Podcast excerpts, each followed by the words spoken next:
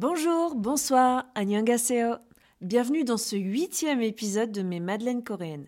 Merci d'être de plus en plus nombreux à écouter ce podcast et à le faire connaître. J'espère vous donner envie de voir ou de revoir des dramas. N'hésitez pas à me rejoindre sur les réseaux sociaux, de me laisser des commentaires sur vos applis de podcast préférés. Oubliez Grey's Anatomy, New Amsterdam ou encore Urgence. Pour cet épisode, je vais vous parler de Romantic Doctor Teacher Kim. Comme ses consoeurs américaines, le drama suit le quotidien de médecins et d'infirmiers confrontés à la dureté du monde médical, que ce soit du côté de la hiérarchie ou des patients, tout en essayant de démêler leurs problèmes personnels. Alors, enfilez votre blouse, NFS, chimie, yono, on file au bloc.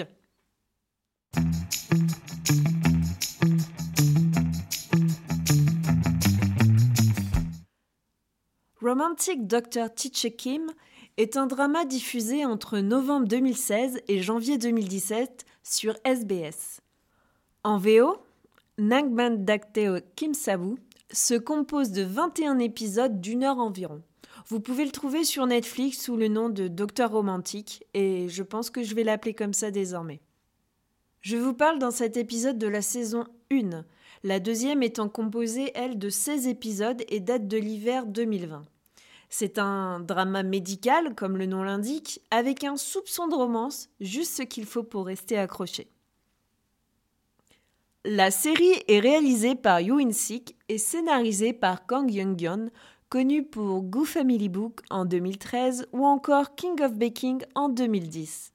Le drama a récolté pas moins de 8 récompenses, dont le meilleur réalisateur au 57e Baeksang Art Awards.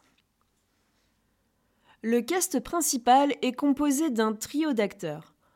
Tout d'abord, Han Sok-gyu joue le professeur Kim, le professeur Kim du titre. Han Sok-gyu est l'un des acteurs majeurs du cinéma sud-coréen, ayant débuté au milieu des années 90 avec The Moon of Seoul. Il est ainsi devenu une icône avant la vague coréenne.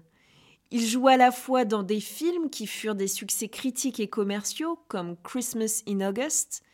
Il a même créé un festival, le MacDonald Script Festival, qui promeut les réalisateurs scénaristes.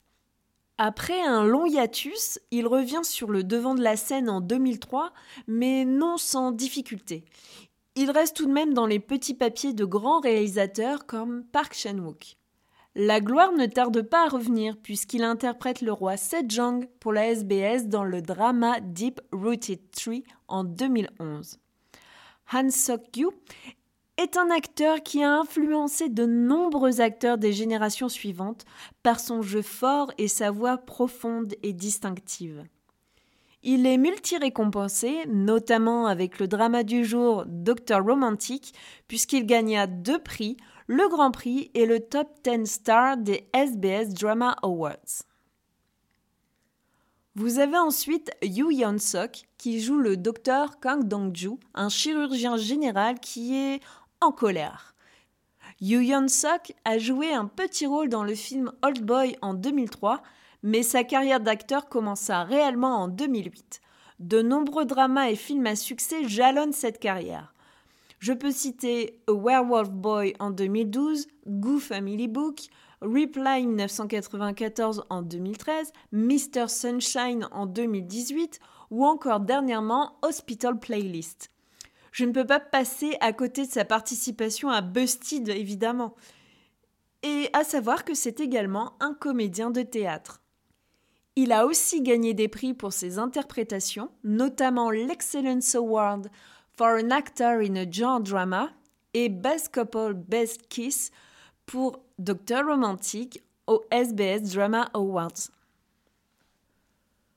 Pour compléter le cast principal, vous avez Seo Yoon-jin qui interprète Yoo Sun-jun, une autre chirurgienne qui souffre de stress post-traumatique et qui s'est reconstruite petit à petit grâce au professeur Kim. Seo Yoon-jin est une actrice et chanteuse coréenne. Elle a débuté comme chanteuse principale du girl band Milk en 2001. Après la fin du groupe, elle débuta comme actrice en 2006 avec la comédie musicale The Sound of Music.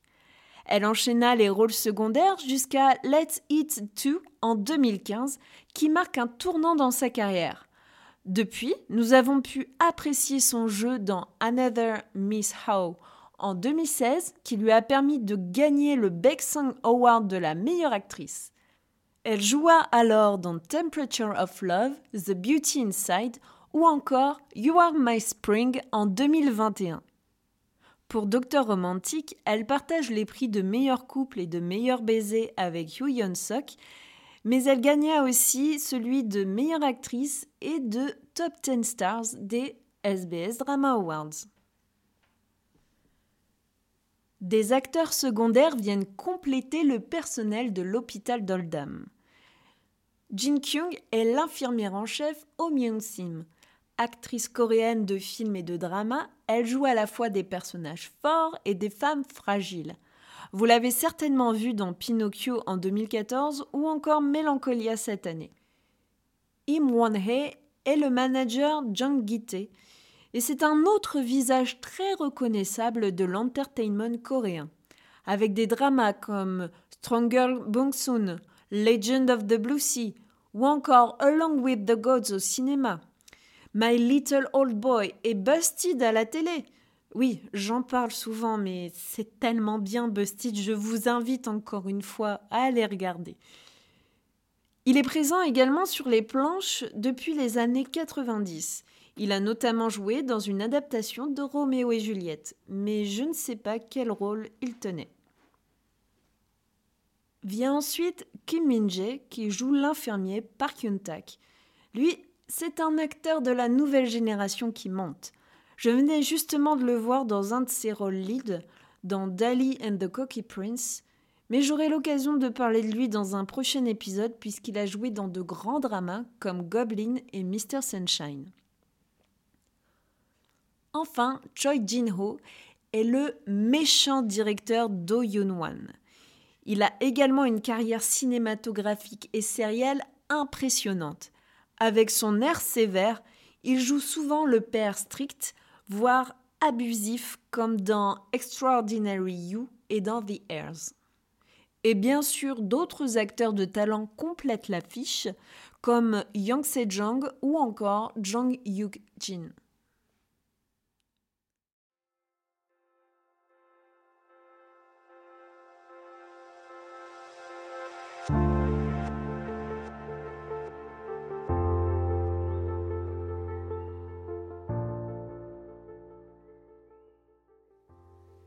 Les docteurs Kang Donju et Yoon Se-jeon sont internes aux urgences du grand hôpital Gaoson.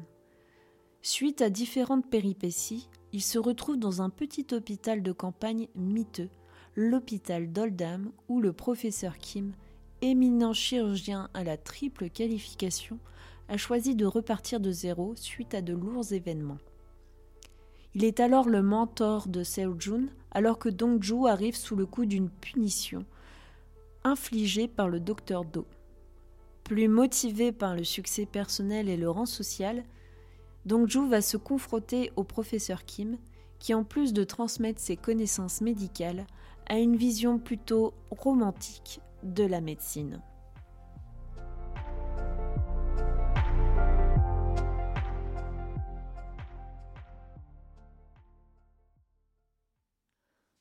Parmi les personnages, le plus important, celui qui a le rôle titre, c'est le professeur Kim.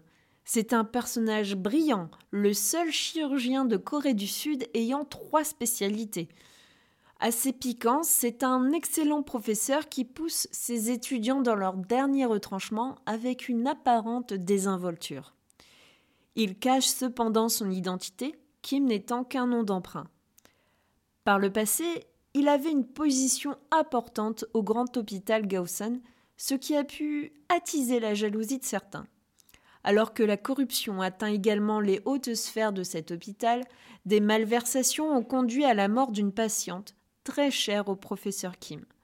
Il a donc quitté son poste et erré avant de s'établir à l'hôpital d'Oldham. Il a décidé de ne plus se laisser faire au point de tenir tête à tous, même au patron du casino local quitte à se prendre une sacrée rouste. Il a secouru Seo John dans la montagne, l'a soignée et l'a prise sous son aile pour qu'elle reprenne confiance en elle et devienne une excellente chirurgienne. Il apprivoise également Dongju, alors que celui-ci lutte entre ses principes et ses rancœurs. Le professeur Kim est en conflit ouvert avec le directeur Do Yoon-wan de l'hôpital Gaussen. Ce dernier n'a que son succès personnel, son image, sa carrière en tête, quitte à rabaisser tout le monde autour de lui, même son propre fils. Il ressemble davantage à un politicien faisant tout pour se maintenir à son rang prestigieux qu'à un médecin. Évidemment, il ne partage pas la vision romantique de la médecine du professeur Kim. Le médecin doit tout faire pour sauver ses patients, quel que soit le rang social, quelle que soit la somme d'argent qu'il a sur son compte. Il est le dernier espoir de ceux-ci. Vient ensuite le docteur Kang Dongju. C'est un jeune chirurgien en médecine générale, très ambitieux, assez prétentieux, mais talentueux. Issu d'une famille modeste, sa mère tient un resto de ravioles. Il a étudié très dur pour être l'un des meilleurs de sa promo.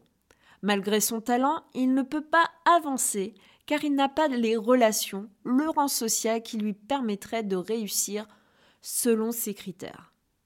Son parcours contraste d'ailleurs avec le docteur Do Inbum, le fils du fameux directeur Do, qui monte les échelons uniquement grâce à son nom. Dongju est en colère, car son père est décédé aux urgences de l'hôpital Gaussen lorsqu'il était adolescent. Il tient d'ailleurs pour responsable le médecin en charge, qui aurait selon lui préféré opérer un VIP plutôt qu'un simple travailleur. Mu par cette colère, son ressentiment, il est devenu un médecin de talent qui se retrouve tiraillé entre sa rancœur et ses valeurs de médecin. Ce personnage est très intéressant, car il incarne la rage d'une classe sociale dévalorisée face à la mainmise des plus riches une situation de corruption injuste et qui nous fait bondir plus d'une fois dans ce drama. Heureusement, il connaît aussi des moments de douceur grâce au personnage du Dr Yoon. Yoon Se-jun débute le drama comme interne aux urgences de Gaussen. Elle est d'ailleurs la Sunbae de Dongju, c'est-à-dire son aînée en âge et en études, et elle entretient une relation avec le chef de ces urgences. Malheureusement, celui-ci meurt dans un accident alors qu'il la demande en mariage en voiture. Note pour plus tard, ne jamais faire de demande en mariage ou de quoi que ce soit d'autre lorsque vous conduisez. On se concentre sur la route. Culpabilisant, elle s'enfuit. Lors d'une rando, elle chute et sera secourue par un mystérieux étranger. Elle se retrouve à l'hôpital d'Oldham, luttant contre un stress post-traumatique avec l'aide de son mentor, le professeur Kim. L'arrivée de Dongju lui rappelle dans un premier temps sa culpabilité, l'amenant jusqu'à une tentative de suicide. Petit à petit, elle reprend confiance en elle et récupère presque 100% de ses capacités. Ce personnage montre à la fois ses faiblesses, qui impactent son travail et ses relations avec les autres, mais aussi ses forces, puisqu'elle réussit à surpasser ses démons à force de volonté et de pugnacité. J'aime beaucoup ce personnage car elle ne se définit pas par sa relation avec Donju, mais par son talent de médecin et sa volonté. De plus, on apprend au cours de la série son lien avec le directeur d'eau. Elle reste tout de même lucide et ne se laisse pas berner par les lumières du succès.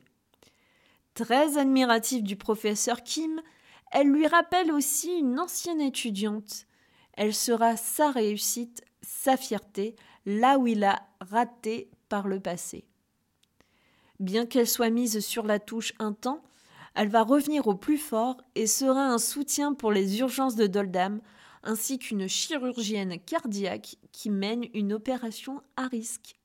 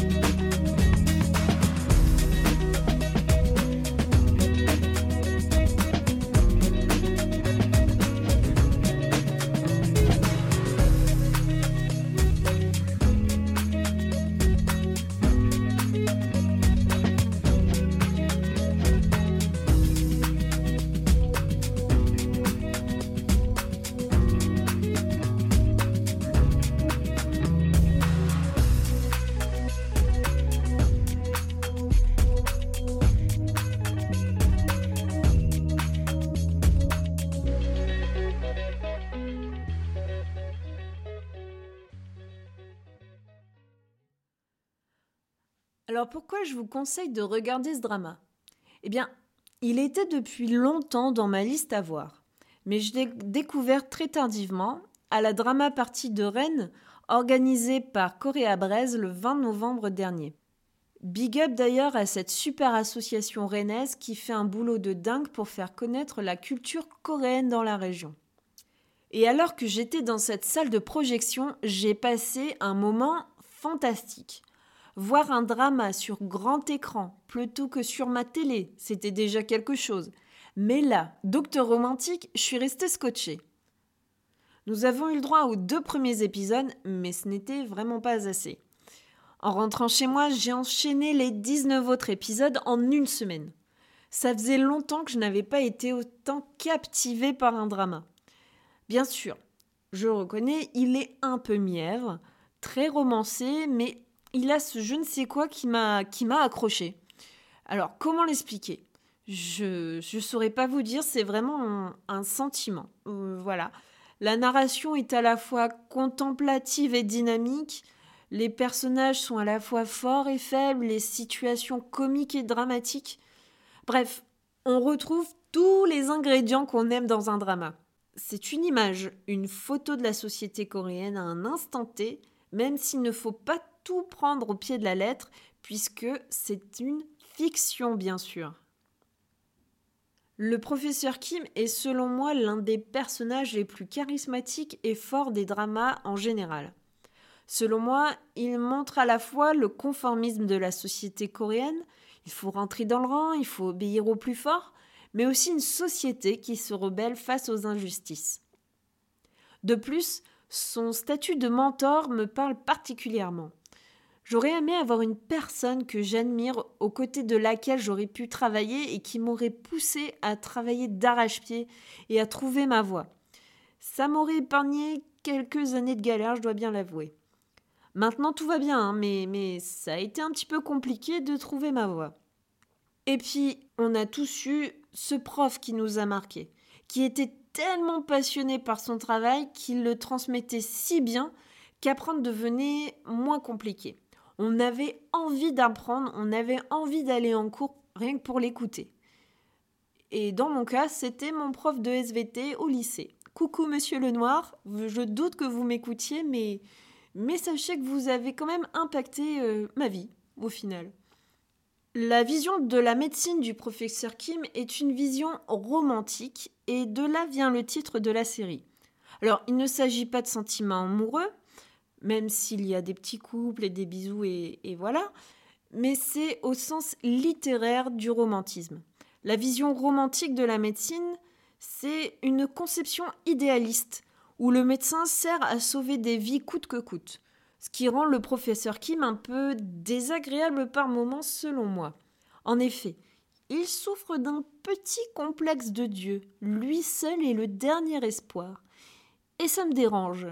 Bien sûr, c'est louable hein, d'enlever l'aspect économique de l'équation quand il s'agit de guérir les gens, mais ça pose aussi la question de l'acharnement thérapeutique, aspect non abordé dans la saison 1 de la série.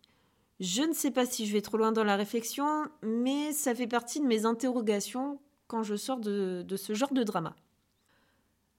Aussi, peut-être vais-je m'attirer les foudres des dieux des séries, me faire des ennemis mortels, mais je le dis, je l'affirme haut et fort, ce drama est mieux que Grey's Anatomy. Voilà, c'est dit.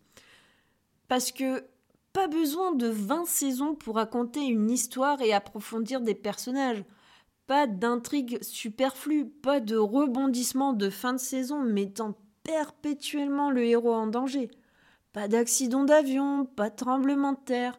Juste des patients, des cas assez banals beaucoup plus réaliste. Les docteurs ont des vies moins trépidantes, mais du coup, on peut davantage se sentir proche et s'identifier à eux. Alors, par contre, j'émets un très gros doute sur l'authenticité des scènes de bloc opératoire. Alors, pour avoir déjà été sur la table d'opération pour euh, trois fois rien, mais voilà, j'y suis passée, euh, je me demande si les règles d'hygiène et de stérilité sont respectées dans le blog du professeur Kim.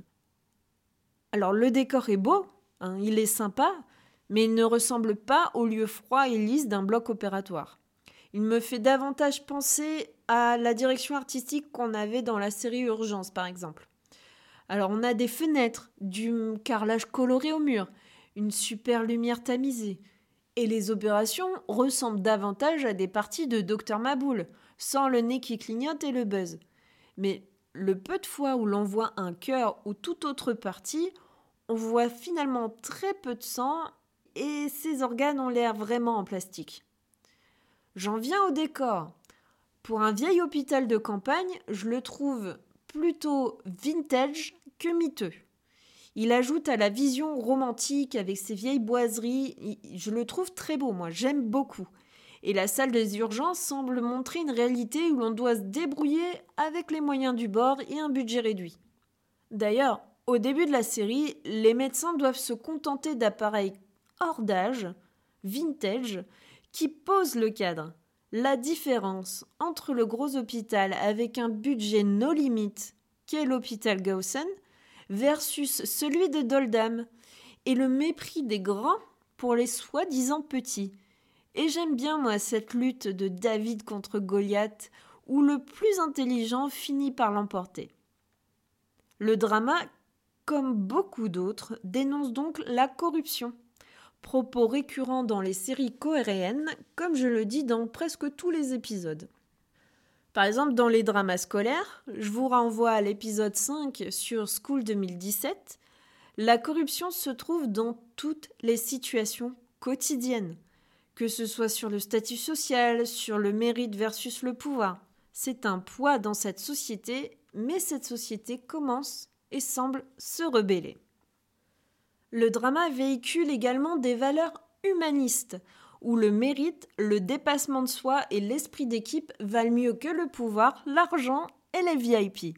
Le personnage du docteur Do Inbum, le fils, illustre cette distinction. Au début, son seul talent est d'être le fils du directeur Do. Il est plutôt moyen comme médecin, moins bon que Dongju, mais très prétentieux. Au contact du professeur Kim, à force d'être confronté au patient et à son talent, il va se perfectionner. D'abord pour être quelqu'un aux yeux de son père, mais il finira par comprendre qu'il doit être bon par lui-même et pour lui-même afin de sauver des vies. Je trouve l'évolution de ce personnage assez prévisible mais essentielle. Et la scène où il confronte son père est aux petits oignons. Les valeurs transmises montrent que la médecine sert à sauver des vies avant le succès et le pouvoir personnel. Mais si au passage on peut mettre un petit taquet au puissant, autant ne pas se gêner. L'esprit d'équipe est aussi central. Le staff de l'hôpital d'Oldham est une véritable famille, où tous se serrent les coudes, s'engueulent et se réconcilient. Le drama aborde aussi quelques sujets délicats. Je regrette cependant que ces sujets soient survolés. Par exemple, on parle de stress post-traumatique mais le personnage en question est très vite calmé et guérit assez facilement. Ce syndrome de stress post-traumatique sert plutôt à complexifier un personnage et n'est pas un élément à part entière. Autre point, une patiente qui doit subir une opération est séropositive. Elle fait partie d'un programme humanitaire et aucun hôpital n'a voulu la traiter. Seul le professeur Kim accepte et ce cas engendre un conflit dans l'équipe entre ceux qui acceptent de l'opérer et ceux qui ont peur d'être contaminés. Malheureusement, le sujet n'est pas traité en profondeur et ne fait l'objet que d'un épisode, et il me semble que c'est le dernier épisode. À part dénoncer une discrimination supplémentaire, le problème du sida n'est pas exploité et semble bien moins compris et bien moins géré qu'en Occident un sujet qui semble toujours tabou en Corée du Sud et il semble qu'il y a un manque d'informations sur cette maladie. Enfin, et pour finir sur une note légère et positive, l'alchimie du couple Dongju et Seojeon crève l'écran. Leur couple permet de petites respirations dans le récit. Et c'est pas pour rien qu'ils ont gagné l'award du meilleur couple et du meilleur bisou.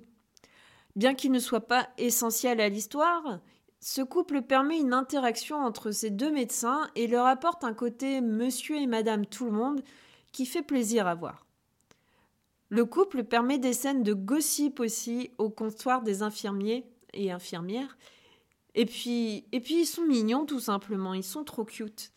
Et il en faut pour tout le monde. Il n'y a pas que les opérations, les conflits d'intérêts, la corruption. On veut aussi euh, des bisous.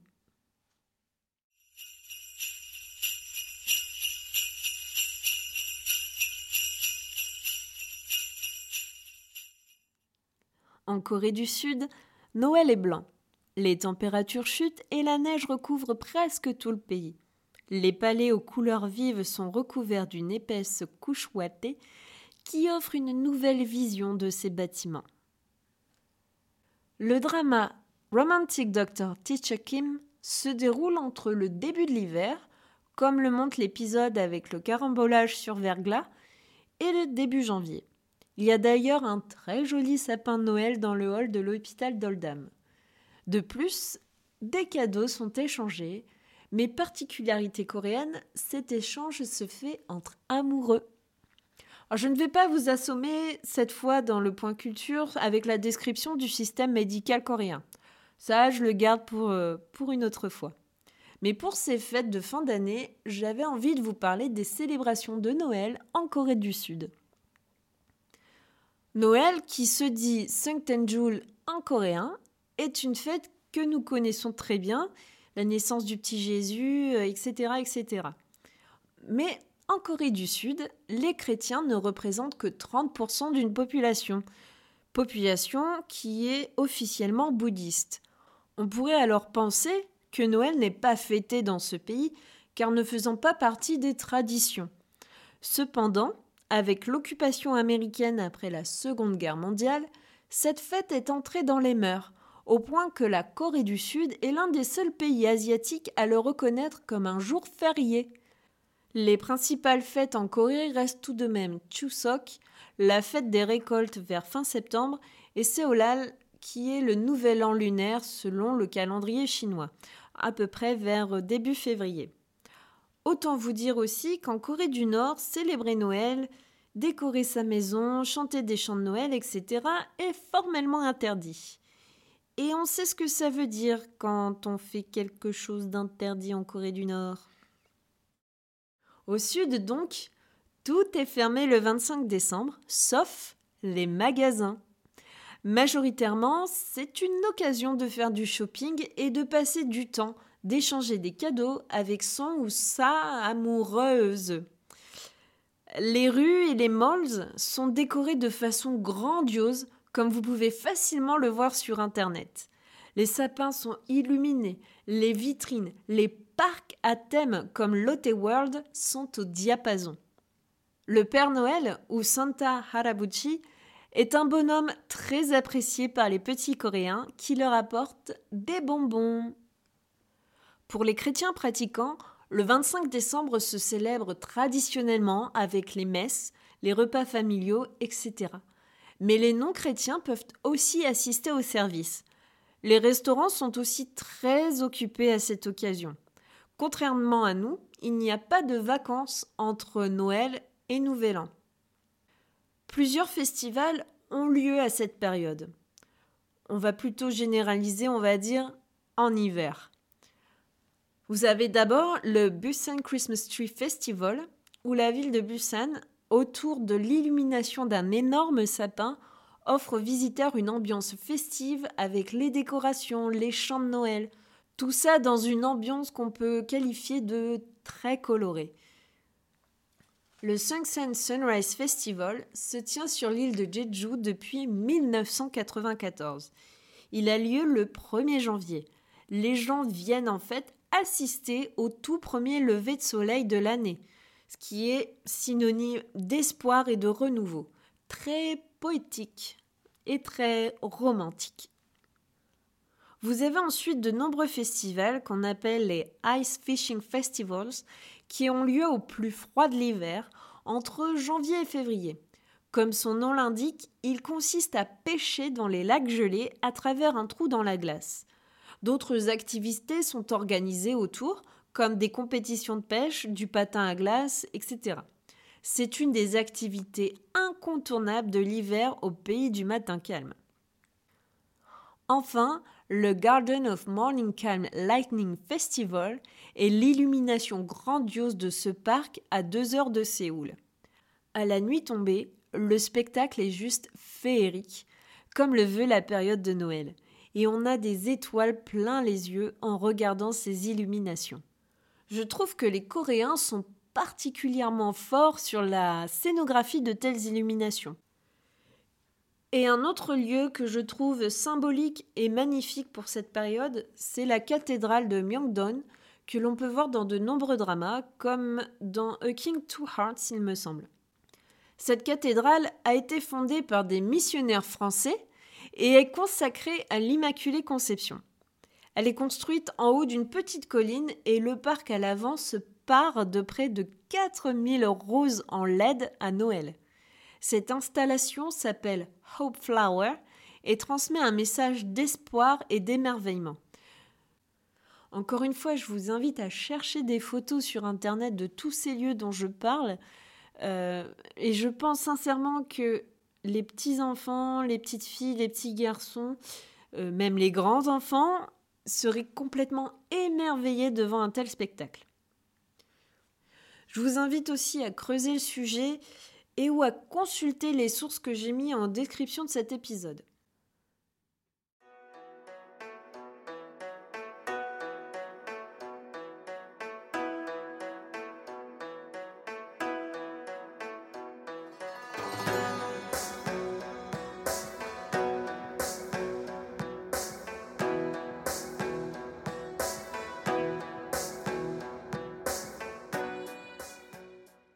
Fin de cet épisode sur Romantic Dr. Teacher Kim, mon cadeau de Noël en quelque sorte pour vous, les auditrices et les auditeurs de ce podcast. Je vous invite vivement à le regarder ou à le re-regarder pour ces fêtes. C'est aussi l'occasion de faire un gros clin d'œil au personnel soignant qui trime et que je respecte énormément. De plus, je sais que cette période peut être difficile pour certains et certaines, ainsi, j'espère que ce drama vous apportera un peu de baume au cœur. Vous pouvez m'écrire en DM sur Instagram, sur le compte Mes Madeleines Coréennes, si vous avez des questions, des suggestions, des avis sur ce podcast et cet épisode en particulier. N'oubliez pas de vous abonner, de laisser des commentaires sur vos applis de podcast. Je vous dis à très vite pour un nouvel épisode. Je n'ai pas encore décidé quel drama je chroniquerai, mais nous prendrons ensemble de bonnes résolutions K-drama-esque pour 2022. Des bisous, des bisous, des gros bisous. Je vous souhaite de très belles fêtes de fin d'année. Merry Christmas. Annyeong